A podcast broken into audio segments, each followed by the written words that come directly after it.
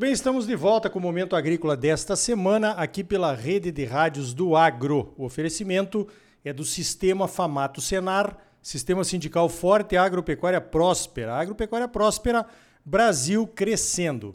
Olha só, nesses últimos dois anos é inegável que os produtores brasileiros, de alguma forma, tiveram bons anos em termos de preços e de produção. Menos o pessoal lá do Rio Grande do Sul, do Paraná, Santa Catarina, né?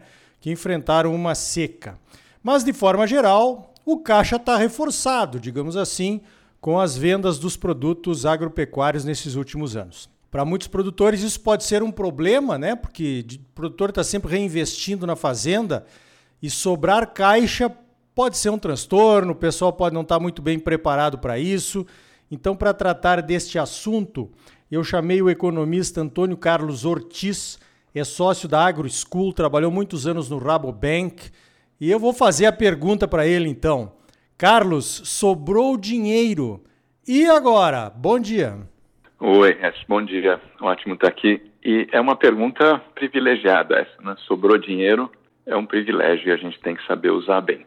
Interessante que, examinando assim muitos casos de estresse financeiro aí nesses últimos 25 anos, né, tanto dentro dos bancos, depois agora na vida acadêmica, em geral o estresse financeiro vem posterior a anos e uma sequência, às vezes até durante um período de sobra bastante dinheiro.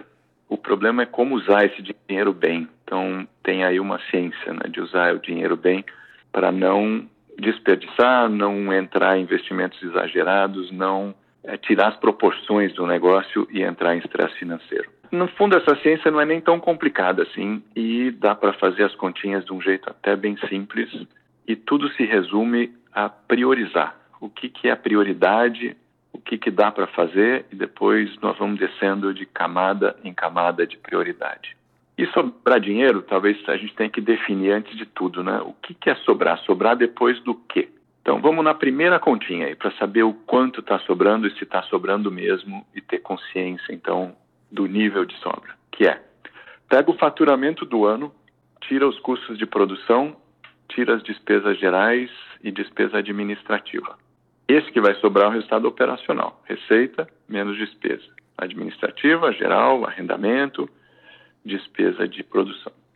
Desse resultado operacional tem que sobrar para pagar juros e, so, e, pagar todas as prestações que tem que, que vencem no ano. Então, a sobra mesmo, para a gente ter definição clara do que sobrou, quanto sobrou, tem que tirar do resultado operacional despesa de juros e as prestações todas que vencem no ano, ou venceram no ano. Beleza. Com esse número na mão, que é a sobra, a gente vai ver que prioridades a gente tem para fazer com esse dinheiro. A primeira prioridade a que dá mais impacto, eu já fiz muita conta e é de longe o investimento que dá mais retorno, é a gente ter liquidez, ter folga, ter reserva, porque com liquidez a gente pode fazer boas compras, fazer boas vendas, a gente não é escravo do saldo bancário, a gente não é escravo do caixa e a gente consegue fazer gestão comercial com ele. Precisa ter folga, então precisa ter liquidez. Aí vem uma segunda conta, tá bom? Quanto que é a liquidez? Quanto que eu como é que eu sei que eu estou com folga ou se eu não estou com folga? Aí tem uma outra conta e vamos descrever a conta então agora. A gente pega tudo que tem no banco, no armazém e no campo. Ou seja, o que é o saldo bancário, o que eu tenho no armazém e qual o valor da minha lavoura, se tiver alguma lavoura no campo. Né? Aí eu subtraio o que eu tenho de conta para pagar. O que, que vence no ano aí? O que, que eu tenho de conta de fornecedor, de barter, custeio, financiamento de capital de giro, terra para pagar. Então, tudo que vence no ano, eu vou subtrair. Se sobrou, quer dizer que eu estou líquido. Se não sobrou, o melhor investimento é guardar estoque, guardar dinheiro no banco, aproveitar a sobra e construir essa reserva de liquidez. De longe, é o melhor investimento que pode ter para quem não tem liquidez. Ou seja, soma o que tem no banco, no armazém no campo e subtrai tudo que vence de compromisso no ano. Só o que vence no ano. Se o, o saldo for positivo, então eu estou líquido, eu posso pensar em outros investimentos. Se o saldo for negativo, eu não posso pensar, não devo pensar em outros investimentos que não primeiro construir reserva e ter liquidez. Vamos partir da hipótese que sobrou. Então eu estou líquido, beleza. aí de novo é a questão de prioridades, né? Quais são os investimentos mais prioritários? São aqueles que geram mais resultado, mais retorno, com menos risco primeiro. E depois, por último, são aqueles que geram retorno, mas que têm mais risco. E que talvez sejam muito grandes e eu só posso fazer se realmente eu tiver bastante sobra. Quais são os investimentos que, em geral, depois da liquidez, dão mais retorno? É aqueles para reporem o que eu já estou fazendo. Eu estou simplesmente repondo máquina que está ficando mais velha, que está dando mais custo de manutenção, equipamento que já está ficando mais obsoleto. Eu estou repondo tecnologia, repondo máquina que está me dando alto custo de manutenção, muitas paradas, esse tipo de coisa. Segundo nível de prioridade tende a ser armazém, irrigação é, e qualquer coisa que ajude a tirar mais suco do que eu já tenho, né? aquela espremida final ali. O que, que eu já tenho, o que, que eu posso fazer virar um pouco mais. Terceiro nível de prioridade costuma ser arrendamento, porque na terra arrendada eu posso ter uma, eu tenho uma margem menor, mas eu tenho um alto giro porque a terra não é minha. Né? Então, terceiro nível de prioridade costuma ser arrendamento. E o quarto nível de prioridade costuma ser expansão. E a expansão na agricultura, ela não é pequenininha, não é difícil você expandir muito pequeno, tem que fazer logo uma tacada. E a expansão demanda duas coisas. Né? Primeiro, ter sobrado, depois de fazer todas as outras prioridades. E aí a segunda coisa é ter sobrado o suficiente para dar conta de fazer um quarto do investimento em expansão, para eu não me enroscar lá na frente. Então, digamos que sobrou 100 mil, dá para eu fazer uma expansão de 400 mil. Digamos que sobrou 10 milhões, dá para fazer uma expansão de 40 milhões. Da onde vem os outros três quartos? Dívida de longo prazo, não pode ser de curto. Porque a expansão vai gerar caixa de pouco em pouco. Precisa ser uma expansão, então, com dinheiro de longo prazo. Um quarto sobra minha de resultado, que é o tal do recurso próprio, né? Três quartos eu posso financiar desde que seja de longo prazo.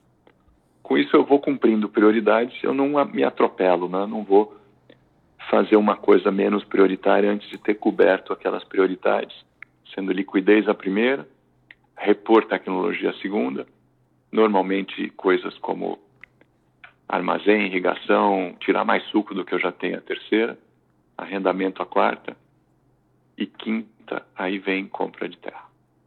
Positivo. Foi uma aula, hein, professor Carlos Ortiz? Muito bom, muito bem colocado, bem explicativo. Agora, uma pergunta interessante que sempre me ocorre, Carlos. O produtor, quando tem sobras, ele costuma relaxar um pouquinho nesse controle do fluxo de caixa? É, pode ser. O que, o que vem, em geral, eu vejo, baseado nas estatísticas né, que eu já corri, nos papers que eu já publiquei, é que quando tem sobra, o produtor estima que aquela sobra vai acontecer todo ano. Sobra de novo aquele resultado, né? Resultado depois de pagar juros e pagar as prestações. E os, os preços agrícolas são cíclicos, né? Eles são voláteis porque todo dia sobe, desce, sobe, desce, mas eles têm os ciclos aí. Tem anos muito bons e depois a agricultura vai responder, né? E o Brasil especialmente responde bem com produção nova, produção maior, e aí dali a pouco sobra estoque e os preços começam a cair.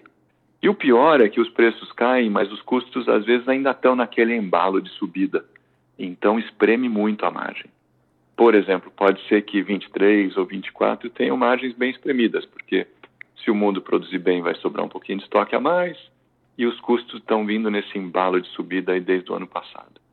E até que desembale a subida, precisa ter um pouco de de freio de arrumação. Né? E nesse ano, eventualmente pode ter, num ano que aconteça isso, né, de preços caindo e custos ainda subindo, a margem espreme muito.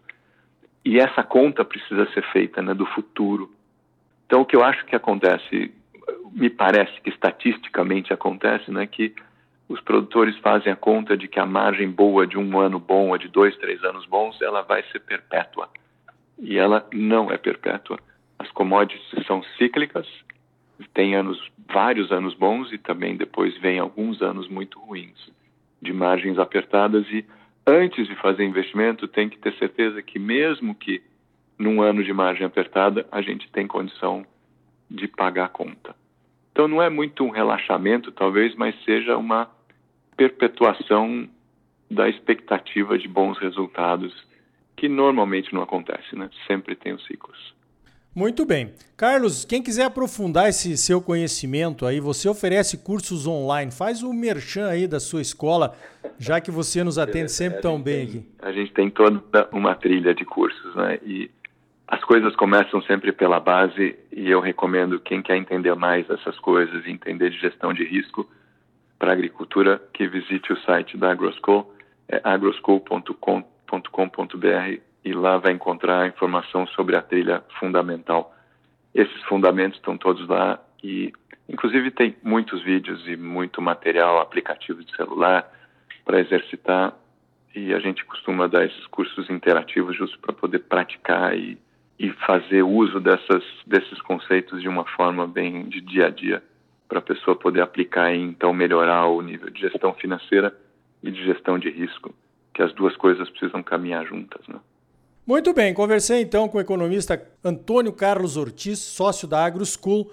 O Carlos, muito obrigado pela tua participação aqui no Momento Agrícola mais uma vez e parabéns pelo trabalho. Conselhos valiosos aqui nessa nossa entrevista para quem tem aí alguma sobra de caixa em função desses bons preços que nós estamos vivenciando nesses últimos anos nas commodities. Valeu, Tchê, obrigado. Obrigado, muito obrigado. Até logo. Então tá aí. Se sobrou dinheiro, cuide para que você tenha liquidez. Chega de aperto, né? Mas a situação de muitos produtores brasileiros não é essa, de sobra de caixa. Como a produção agropecuária exige investimentos constantes, acho até que há mais situações de falta de dinheiro do que de sobras. Então, vamos à próxima entrevista? Faltou dinheiro. E agora? Nosso convidado é o economista Antônio da Luz, da Farsul, a Federação de Agricultura e Pecuária do Estado do Rio Grande do Sul, um dos estados mais afetados pela seca nesta última safra de verão. Sistema Famato Senar, mobilização total para garantir um agro cada vez mais forte em Mato Grosso. É bom para os produtores, mas é muito melhor para o nosso estado e para a nossa população. Não saia daí, voltamos em seguida com mais momento agrícola para você.